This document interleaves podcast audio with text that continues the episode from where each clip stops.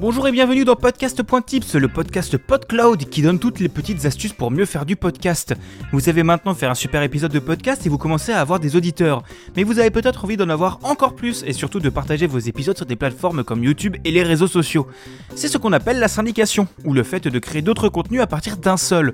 C'est ce que fait beaucoup la télévision ou la radio en partageant sur Twitter les extraits chocs des invités politiques. En effet, le format vidéo est beaucoup plus adapté aux réseaux sociaux que l'audio. Une simple vidéo avec une boucle en fond peut attirer beaucoup plus l'attention qu'un lien qui lancera un player vers votre épisode. Player qui ne se lancera sûrement même pas sur mobile. Pour syndiquer à moindre temps et à moindre coût, vous pouvez utiliser l'outil gratuit YouPod qui va vous permettre de générer des vidéos de vos épisodes complets ou des extraits à partir d'un simple flux RSS. Commencez par vous rendre sur le site youpod.io, choisissez votre format, horizontal, vertical ou carré, et votre type de vidéo, épisode complet ou extrait.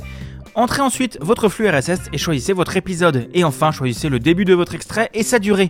Vous devriez recevoir au bout de quelques minutes votre vidéo directement sur votre boîte email.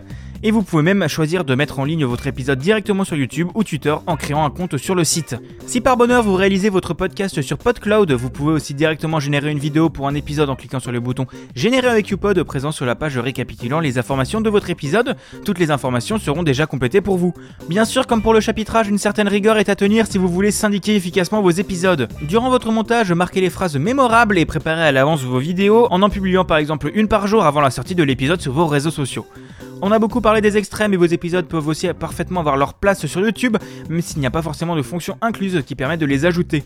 Même si YouTube n'est pas le meilleur endroit, il existe un berceau d'auditeurs qui ne connaissent pas encore les bonnes applications et qui préfèrent écouter sur leur site préféré sans regarder comme on le fait tous sur beaucoup de vidéos.